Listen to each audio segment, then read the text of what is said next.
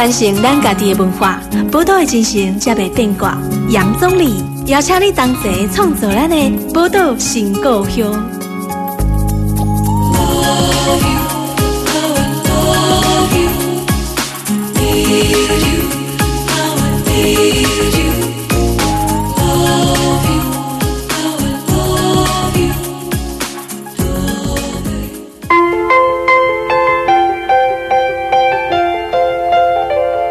欢迎收听波多联播网 FM 九九点一大千电台波多新公园，我是钟礼。今天摆烂波多新公园为大家要带来的是这个日久他乡是故乡哈新移民的故事。这礼拜要介绍的是谁呢？呃，我们要来邀请到的是哈南洋台湾姐妹会的理事长李佩香来到我们节目，跟听众朋友聊聊。欢迎佩香。Hello，主持人与听众朋友，大家好，我是佩香，来自柬埔寨。嗯、这个佩香呢，刚刚也自我介绍说她来自柬埔寨哈那。佩香，你从柬埔寨来到台湾应该蛮久了，对不对？是，已经来台湾十八年了。哦，十八年，快二十年了哎。对。其实跟听众朋友报告一下，我跟佩香也认识蛮久的。呃，因为过去我们也曾经参与一些 NGO 的工作活动哦。那佩香，你来到台湾。你是来到台湾才学中文的嘛？对不对？是的，我是要来台湾之前有去补习几堂课，哦，在柬埔寨柬埔寨上课啊。对对对，嗯，所以基本上就上了几堂，只记得例如说你好、谢谢、想吃饭。那个时候很基本的，嗯，对，就几句话而已，几句话而已。可是，那你后来来到台湾，应该就是学得不错了哈。不过，这个学习中文的过程，我们待会再有空来聊。首先，想要先请佩香也聊一下，就是说你来台湾那么久，可是其实还没来台湾之前，你是什么样的机缘，呃，来到台湾的？嗯，我当初其实我觉得说，我们在柬埔寨大约。两千年到两千零四年的这期间，是真好多柬埔寨人结婚来台湾哦。那时候很多是不是？嗯，两千到两千零四年是的。对对对，嗯。然后在我们的村庄有我们的邻居，就是对面的左边、右边的邻居的女儿，全部都已经结婚来台湾了。哦，是。嗯，然后其实我奶奶当初有交代我爸说，不要跟着流行，把我不要跟着流行。对，不要跟着流行，把我给台湾人一起结婚来台湾这样。嗯哼，是。嗯，但是因为后来就是可能我们家有状况，就是说我妈妈早一点的时候她过世，我爸爸再婚，其实。嗯我们在生活的那个气氛不是那么好，常常有些冲突啊，哦、不愉快。嗯、是，所以我最后是希望他们夫妻不要因为我吵架。嗯哼，所以我就选择了离开家里，然后跑到近边柬埔寨的城市去找工作。嗯哼，嗯，然后去那个工厂工作，大概不到一个月，我爸爸又打电话给我，然后又一边哭一边讲，觉得。我是一个女孩，小女孩，然后到金边这样，好像是去流浪。他觉得他很不放心，哦、嗯，也很心疼你啊。嗯，其实我补充一下是，是可以说那那时候的时空背景是柬埔寨的治安是非常不好的。是那个时候哪一个年代？呃，那时候两千年到两千零二年吧，因为我来台湾是二零零二年来的。是。嗯嗯，嗯，所以他觉得我在那边流浪，他很不放心，所以求求我回来。嗯，然后我回来之后，因为我们我说了，其实我们邻居的左邻右舍全部都已经嫁到，他们的女儿就已经结婚来，所以我爸就觉得，嗯，去流浪。他不放心，可是跟台湾人结婚过去，他觉得觉得先生也一起回来，觉得还不错，会照顾太太啊，啊会抱着小孩什么的。他观察到，觉得哎还不错。那我如果有自己的家庭，有丈夫来照顾我，他会比较安心。哦，所以爸爸的想法是这样。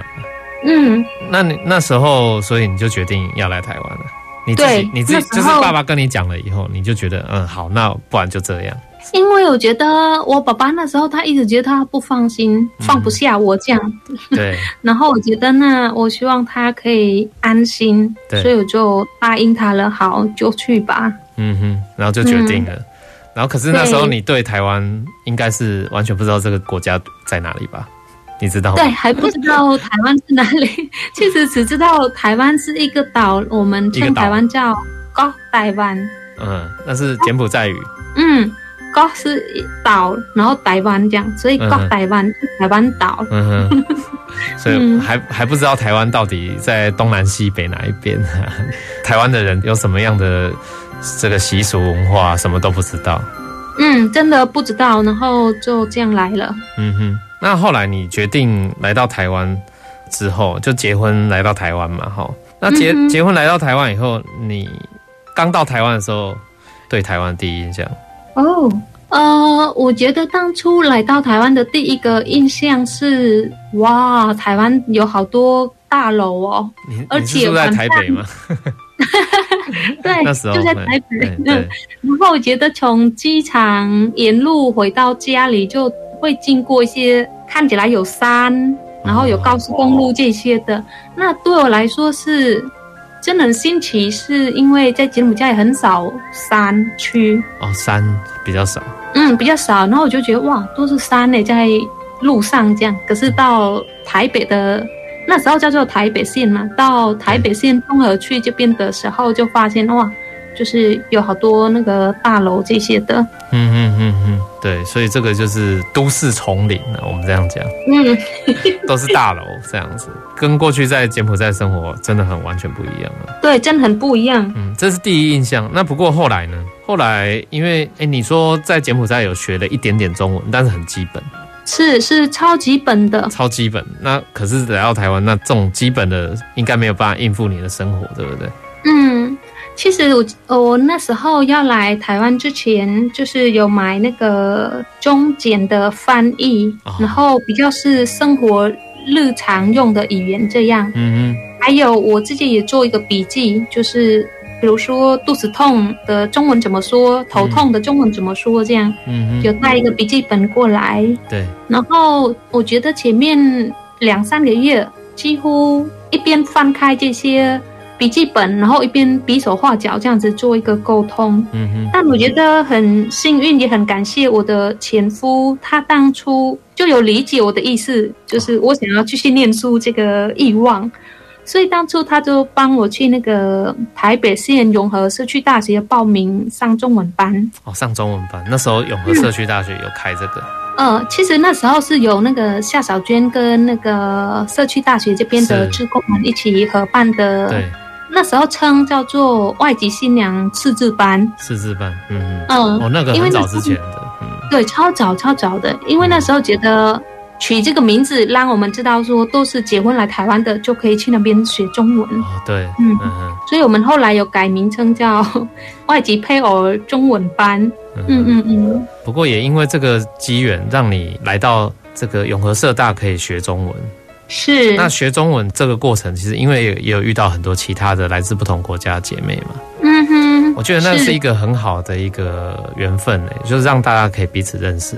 对呀、啊，我觉得蛮好的，就是到社区大学上中文班那时候会认识到，比如说越南、印尼跟泰国。嗯，因为那时候真的没什么柬埔寨人呢，我还不认识。哦，所以那时候没有柬埔寨的姐妹一起同班跟你上课？没有，只有你一个。对，只有我一个。嗯这样会不会很很孤单？因为照理讲，应该越南的姐妹最多。对，对，越南的姐妹最多。那这样子，他们的自己的语言，平常下课都还可以自己用自己语言讲会通。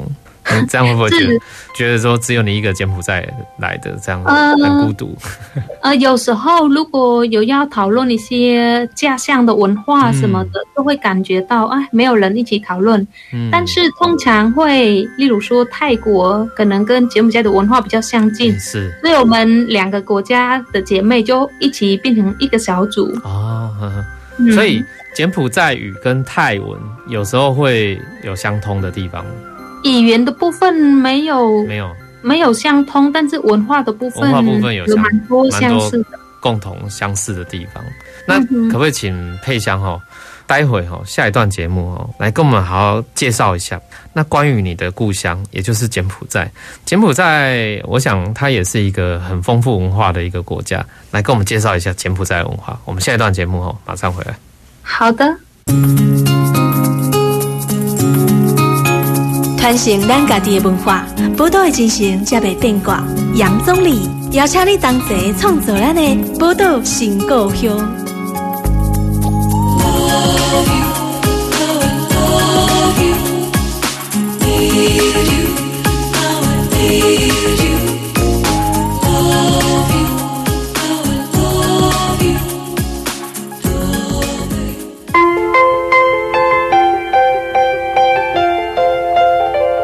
欢迎大家波多联播帮 FM 九九点一大千电台，波多新故乡，我是总理。今天百安波多新故乡为大家诶要介绍的单元吼，这个日久他乡是故乡，我来介绍我们新移民朋友的故事。呃，那这个礼拜呢，为大家邀请到的是我们台湾的一个很重要的一个 NGO 组织哈，南洋台湾姐妹会的这个理事长哈李佩香，她也是来自于柬埔寨的姐妹，来到节目跟听众朋友分享她的故事哈。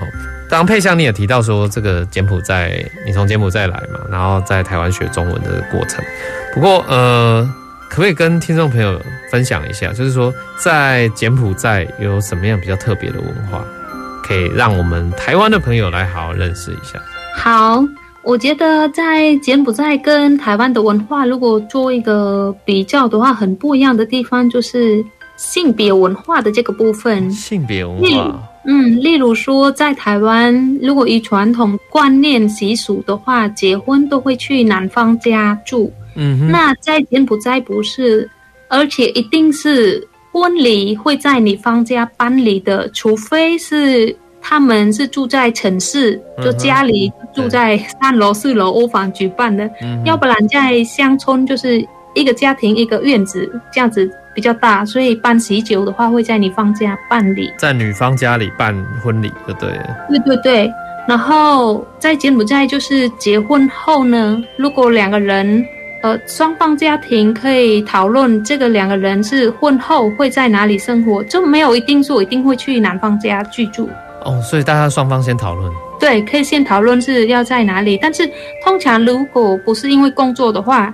几乎大部分的人都会在女方家这边居住，哦、可能，嗯，尤其是乡村的生活，因为乡村的生活比较做农的，那做农的话就没有区分说他一定要在哪上班，嗯哼，所以结婚后就会在女方家住，然后就看你方家是不是有很多兄弟姐妹，如果父母生的小孩比较少，然后家境不错的话，也许他可以住久一点，比如说半年或一年这样。就是慢慢才会去盖自己的房子搬出来，嗯，那也有的是两个人双方家庭谈好，就是可能，呃，双方会有一些金钱上有很多不错的，那可能例如说在城市买个房子，他们两个人去住这样，嗯，总之基本上不会特别说随着，就是台湾好像有一句那个什么家鸡随鸡哦，嫁狗随狗，对，嗯，不适用在柬埔寨。对对对，哦，哎，这个蛮特别，就是在对性别上的观念，尤其在婚姻上，就感觉其实跟我们传统台湾人的想象很不一样，真的超不一样的。而且我看到台湾结婚，新娘可能要上车的时候，要开车离开之前，会把那个扇子丢出来窗外，对，然后母亲这边会把水泼出去。是，其实这个仪式就是以我的理解，就是丢扇子，就是代表。把你不好的脾气就拔掉掉，uh-huh. 然后建立你跟你先生跟副驾这边的一个另外一个家庭这样，uh-huh. 然后泼水出去好像是在传达说，希望你儿子过着幸福，泼出去了就就不要回来，uh-huh. 意思是说怕他会有例如说离婚之类的，对不对？Uh-huh. 但是在柬埔寨结婚，其实我们有很多的仪式都是两个人一起进行的，uh-huh. 比如说。其中一个仪式叫做剪头发仪式，跟洗澡，嗯，剪发和洗澡的那个仪式，其实都是在办那个过程，两个新人在中央，然后双方父母啊、亲戚呀都会来帮他们做一个祝福跟剪发这个仪式。嗯，然后剪这个发应该是双方的父母可能会把男生或女生一点点的头发，就是意思意思剪一点点这样。嗯，然后在这个地方，我可以看出，就是说会希望这两个人本来会有自己原生家庭的一些习惯，或是个性的一些好或不好，总之两个人就一一起减掉一些本来的习惯，要建立一个新的呃两个人的那个家庭。嗯哼，对。所以这个地方我就觉得很不一样，在性别要求上跟被期待的这个习俗。嗯、对，所以这个习俗真的是完全凸显出台湾跟柬埔寨的差异啊！哦。那很不一样的地方。那可是另外一个，就是说，我们看到说你在呃离开了柬埔寨，毕竟来到台湾，要重新习惯台湾完全跟柬埔寨不一样的这个文化。你一开始应该也很不习惯哈。对于文化上的差异，应该都会对台湾有一段时间很不适应，会吗？呃，刚开始的时候，我觉得确实有一些不适应，但是刚到台湾，觉得夫家这边的。公婆或是我先生那时候对我很不错，而且他让我去念书这件事，我觉得蛮好的。是，嗯嗯，比较那时候也许是在沟通上就听懂或听不懂，或听不懂，然后表达没有办法表达，所以一切都觉得好像还好。直到你比较会讲话，然后你比较听得懂的时候，才发现说，哎，确实有一些不一样的文化的那个需要去适应跟调整的。嗯，但是到台湾以后，你觉得台湾的文化哪一个方面让你觉得印象最深刻，或者是说对你来讲，嗯，你的冲击最大，有吗？呃，冲击最大的，我觉得啊，就是不晓得怎么样，以我自己的个人经验，或者是。观察到其他的新住民姐妹，我觉得说很多姐妹们，我们结婚来台湾，可能会想要很投入这个家庭，然后好好经历这个幸福美满的家庭的。是，但是在这个过程，我觉得可能是一些当初社会对于新住民的这个角色的刻板印象或是偏见，嗯，导致了让我们在这个家庭里面好像。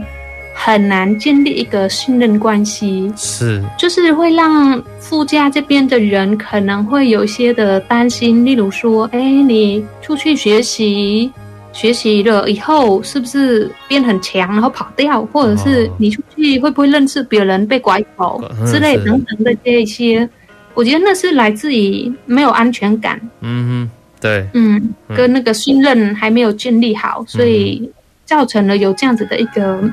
隔阂，嗯哼哼，对，我觉得佩香讲到一个很重要，是说，呃，一个社会一个整体的对于不同的文化的一些思维，如果是比较有偏见的时候，或者是说对于比如特定的族群，比如说那个时候都标签，对于所谓外籍配偶有特定标签的时候，那个有时候会产生文化上的隔阂，然后就是你讲的一个。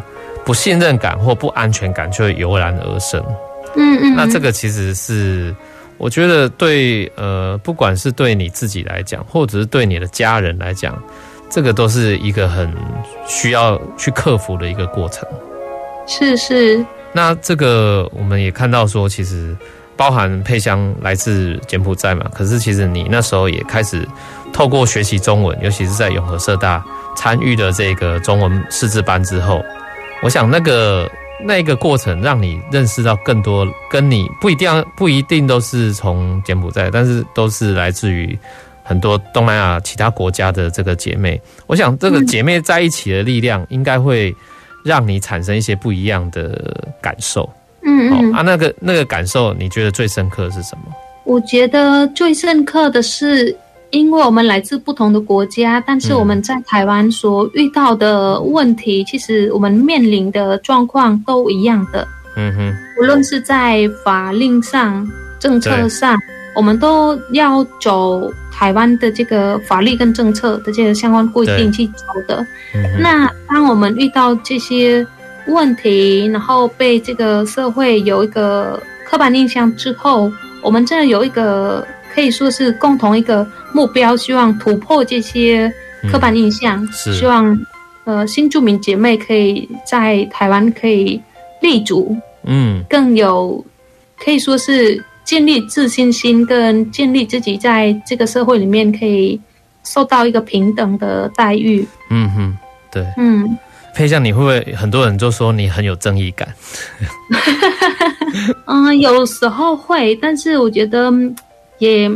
另一部分我想说是，除了习俗，柬埔寨跟台湾有不一样的地方之外，我觉得在嗯、呃、正义的这一块也很不一样。嗯嗯，那不一样的点是，对我来说，我来台湾，确实台湾的政府法令政策对当初的新住民的配偶来说是不友善的，有很多的法令是需要再修改的，一步步走到了今天，真的有很多修改很多，然后进步很多这样。但是当初其实很不友善，那那个不友善，后来我们很多姐妹们一起共同去努力去争取，然后会有这个效果。真的，政府后来有一些改变，有些作为，真的是有修正了很多。那这个地方让我看见说，哎，其实我们大家共同一起去努力去争取，我们的声音是被听见的。嗯，而且慢慢慢慢。的这个过程，台湾的社会很多人也对我们有一些不同的改观，嗯，就认真的真的是认知我们本身，而不是只是透过一些刻板印象来理解我们这样。对。然后这个部分就是我自己会假设，如果是我在柬埔寨的话，其实，在柬埔寨我们读书的时候，课本上都说我们是自由民主国家，但是实际上没有。举例来说，像这个疫情的状况，是在柬埔寨国内，就是我觉得是全球都会受这个疫情的影响。然后在柬埔寨的国内，有很多农村的人，是他们的菜无法外出，无法卖出去，所以你知道菜放着就会烂掉。对啊。然后有一个农夫，他在脸书直播。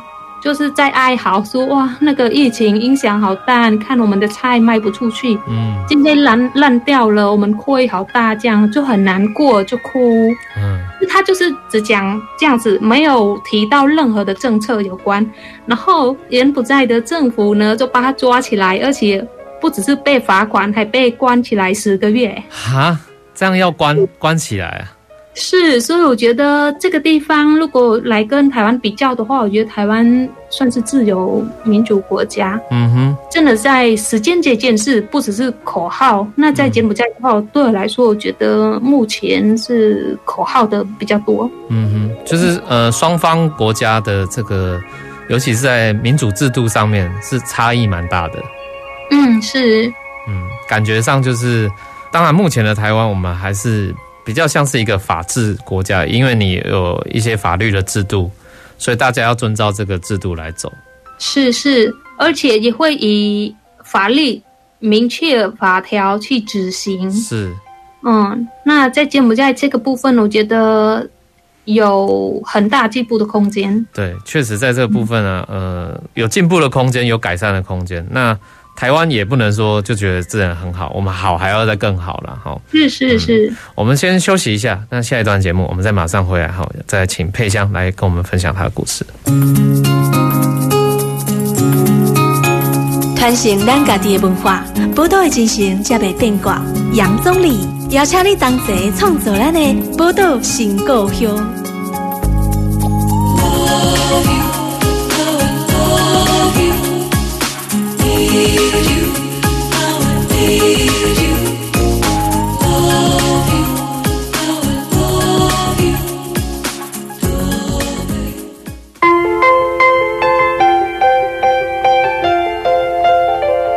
欢迎大家波多联播网 FM 九九点一大千电台波多新故乡，我是宗澧。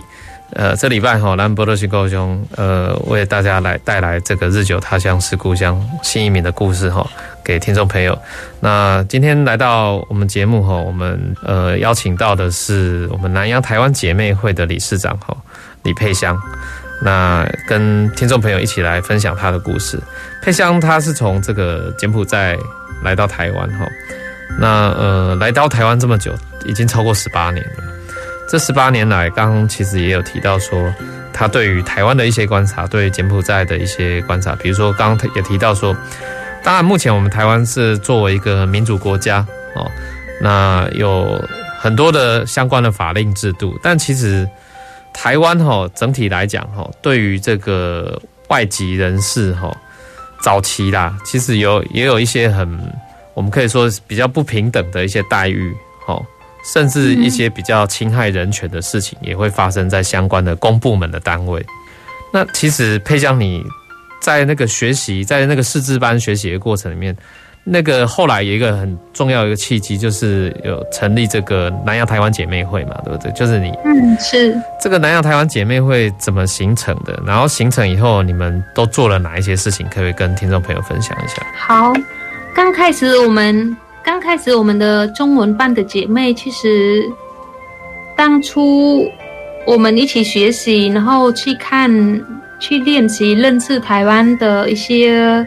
新闻可能在报道关于这个当初称外籍新娘的这个主题的时候，嗯，他们是怎么来看待我们的？嗯，然后那时候无论是在电视媒体或者是在路边，你都会看到一些广告写说外籍新娘二十万或是十八万全包这些的政治保证处女啊等等这些用词，这很歧视性的用语。嗯，然后再来是。真的曾经有一些个案，就是说他遇到先生家暴，嗯哼，然后当时的那个法令对移民不友善的，所以遇到家暴，然后真的闹到离婚后，这个配偶就被送回去了，然后小孩子也分离了，这些状况让我们觉得哇，好难受，也好难过，觉得天哪，结婚来这边有孩子，遇到家暴，然后后来就是离婚。自己被送回去呢，永远看不到小孩了耶，嗯，觉得很可怕的一件事。所以在这个过程，当初未成立的姐妹会，大家就一起讨论，觉得是不是呃可以为这些事来做一些行动，或是有什么样的方法来改变这个制度。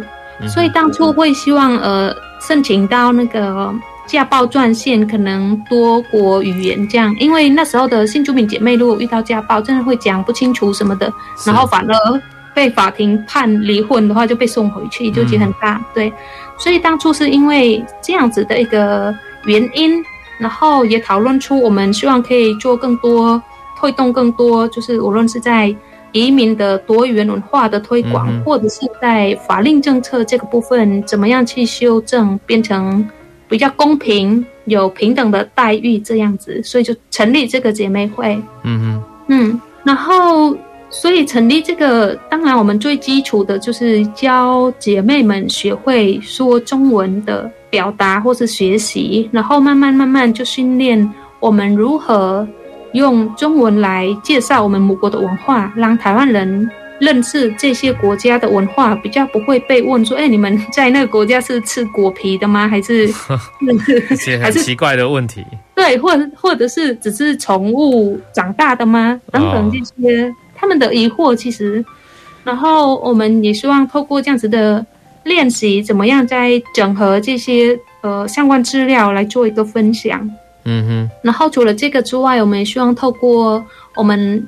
呃，协助过的一些姐妹遇到的困境，然后有很多是跟法令政策有关系的。那这些法令政策到底会影响多少的新住民他们的权益？嗯、所以那时候真的会收集很多的个案，然后遇到的状况是什么是什么这样，所以才会在大概二零零四年的时候，我们就成立一个移民移住人权修法联盟。是。然后来讨论这个移民法跟国籍法的问题，这样。嗯，所以，嗯，当初好像我们努力了两三年之后，在二零零七年移民法就有修改，就是说，如果受暴的新住民可能他申请到保护令，他可以暂时留在台湾的。嗯，但是你知道，就是因为台湾。可以说比较给男生这个在性别上给男生比较权力比较大。对，除了男生权力比较大之外，就是度假这边就有家庭啊，有房子，甚至有工作啊。那移民这边就比较条件上就比较弱，所以可能判决上小孩会给你现身等等这些。嗯，所以我们透过这些去争取，但是至少让受家暴的妇女可以有保护令，可以继续待在台湾的。然后政治后来也修到，如果有孩子的监护权，其实我们可以继续留在台湾照顾孩子到孩子成年。那时候我觉得有一步一步的进步，但是这个法令其实还不是完全的友善，因为孩子成年之后，其实要被送出境了，是啊，不是很奇妙了，对，嗯嗯，所以这个法令还要继续这样。可是我们就一步一步这样一点一滴这样修。然后除了这个移民法之外，例如说国籍法的部分，嗯。就早期新住民要申请规划的时候，必须要有财力证明的。哦、对，要有财力，而且还有一个财力证明是很大的门槛。嗯，所以造成了很多移民家庭可能为了这个财力证明，可能去借那个高利贷等等。哦、借贷，嗯，对。然后我们觉得很多人就遇到这个状况，所以我们在二零零九年的九月九号那时候，真的全台湾的新住民姐妹一起上街头来。嗯推动修改这个国际法，财力证明，嗯、对对对。但是那时候你看哦，从那个二零零七零七年，嗯，哦，我怎么？哎年的话有点忘记哎，没关系，好像是二零零七年的时候上街头的，嗯，对，对。然后直到那个二零一六年的时候，这个财力证明才真正的消废除，呃，废除，嗯。嗯，所以它要经过很长一段时间。对，经过将近十年呢。嗯，所以这个社透过社会运动，然后倡议要修改一些不合理的一些规定。嗯嗯嗯，其实是花时间的，蛮花时间。花很嗯，花很长时间。然后包括例如说，我们申请规划，对，一开始的时候是我们必须要先放弃母国的国籍，才可以来申请台湾的身份证的。是，但是这个过程也发生很多问题，例如说我母国国籍放弃了，可是。后来在申请的这个过程，可能我婚姻出问题，吵架、离婚什么等等这些，那我就不能申请了。啊，我某国国籍也放弃国籍了，那就变无国籍了。对对对，然后这个也是从那时候一直推推到这个，好像也是在几年前、嗯、三四年前才开始放宽这个法条。是，就是会让我们现取得台湾身份证之后，才去提出。放弃母国国籍的证明是，嗯，嗯，对，所以这个都要靠争取来的，而且，呃，我觉得听众朋友可以思考看看，像我们一般台湾人在争取我们的权利的过程，我们相对来讲，因为我们自己熟悉我们自己台湾的制度啊，我们台湾的文化，所以大家觉得不合理的地方，可能会去找相关的资源，然后去争取。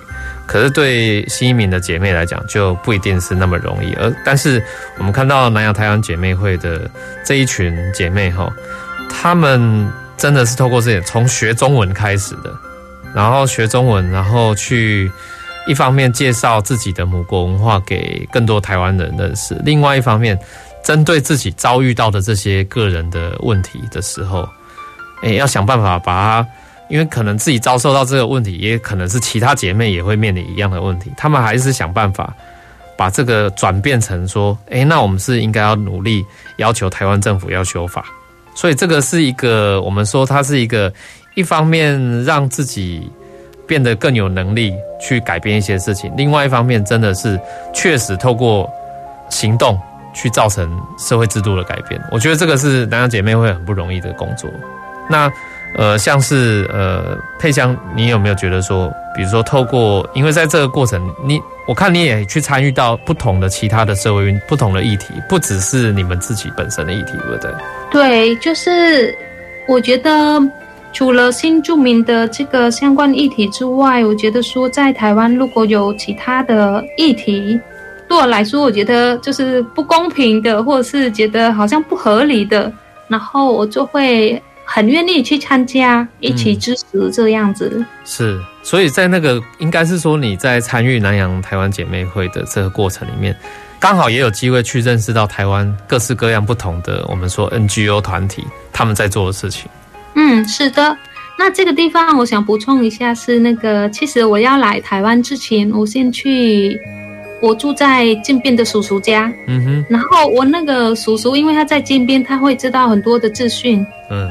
他可以看到很多国际的新闻等等，这样，所以他那时候有交代我说，我结婚去台湾很重要，一定要去参加团体，无论是你有没有需要？总之，你就去学习，透过团体，你学习很快融入那个当地的文化跟社会的氛围。没错。再来是，他觉得你进去，除了你自己学习之外，当然，如果你遇到问题，就那个组织会协助你。可是，如果你没有遇到问题的话，嗯、你可以具备这些能力去帮助其他来自国外的人。嗯哼。所以，我觉得我来台湾的时候，也是，嗯。可以说是听他的这一番话，然后也刚好我夫家这边他们也很支持让我出来学习，所以我觉得还蛮感恩的，有这些经历，然后加入了这个组织，然后继续去学习认识台湾其他的议题，去理解。对啊，我觉得齁，这个刚好真的是一个有这样的一个契机，然后包含说佩香刚刚提到说。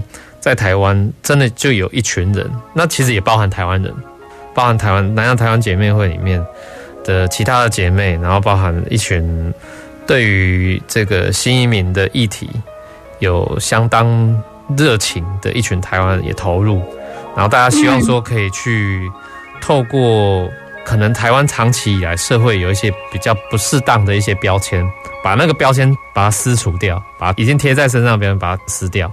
那我觉得这个过程哦，其实我们现在节目看起来好像是在这一小时里面要谈，但其实众多的姐妹们是花了十几二十年的时间在努力这件事情。嗯，真的，一路走来，嗯嗯，真的，一路走来很长诶，十几年、二十年走来了，才能够慢慢有现在我们看到的样子，就是台湾，无论是政府或是一般的民众，对于东南亚有比较。多一点想要去认识，是再来，因为这些行动也让在台湾的新住民有很多的发展。对，无论是在餐饮业这一类，就是很多台湾朋友也很捧场嘛，嗯、会去对东南亚的饮食，嗯，会去尝试这些美食。对，再来是呃有相关的一些活动，尤其是后来有推这个母语列入。十二年国教的这个里面，让孩子有机会选择是不同语言来学习。是，嗯嗯，对啊，这是一个很很重要的一个学习啊，就是说让新移民的二代，我们说他们的子弟也有机会再去学习这个原本的母语。真的差很多诶，因为像十几年前，这个社会对这个不重视，对，所以。我们很多新住民姐妹在家里要教母语的时候，反而家人会反对的，也会遇到困难。嗯，会觉得他又学中文又学台语，然后到学校还要学英文怎么的，你不要再教他这个，可能会混乱。嗯嗯，对。但是现在的改变，就让有些妈妈们有这个机会到学校当母语的老师。对。然后孩子也有机会来学习。对。因为这些改变也让家人觉得哇很重要。对，但是我觉得，嗯、当然现在发现它是重要也不错，比没有发现好。但是如果更早一点，那就会更好。对，没错没错。所以佩香你自己也有当柬埔寨语老师吗？我在台湾有当柬埔寨语的老师，但是我是教成人的，哦、就是有很多台湾朋友，他们可能要到柬埔寨当志工啊，或是有些是要去投资的，对，所以他们想要学习当地的语言。嗯、是，哦，所以你就也开始有这个机会，也可以。转换一下跑道，对不对？其实说转换也没有转换，因为其他的工作还也还是持续进行，这样就是蛮斜杠的啦，哈。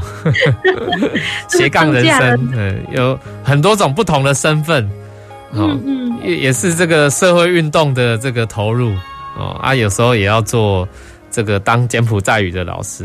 听说你现在还有在学校上课，就是去去学校进修，对不对？对，就是我从去年有到台北大学上那个大学大学的课，是，所以今年会升二年级。嗯哼，所以这个就是这个南宫活到老学到老啊。啊，这个 那个你现在其实你小朋友也蛮大的，然后但是你现在又重返校园回去学习，是在台北大学进修公共行政嘛与政策。所以这个。我们看到说，佩香她来到台湾啊，十八年的这个经验里面，其实透过哈，刚刚讲的一个很重要，透过团体的参与、社团的参与啊，哈，透过参与社团，然后一方面可以，尤其像是参与南洋台湾姐妹会的这个过程里面，发现了从自己本身的遭遇到的一些问题或困难，它可以去转化成说，呃，我们如何一起把更多呃姐妹也遇到的类似的遭遇，我们想办法透过制度面去解决。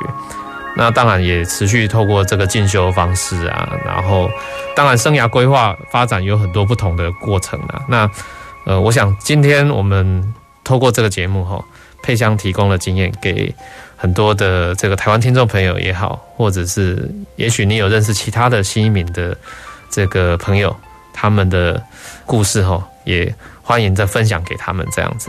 那时间关系，我们今天节目先到这边也告一个段落。也非常感谢哈佩香今天接受我们这个连线的访问，谢谢佩香。好，谢谢主持人，也谢谢各位听众朋友，谢谢，拜拜，拜拜。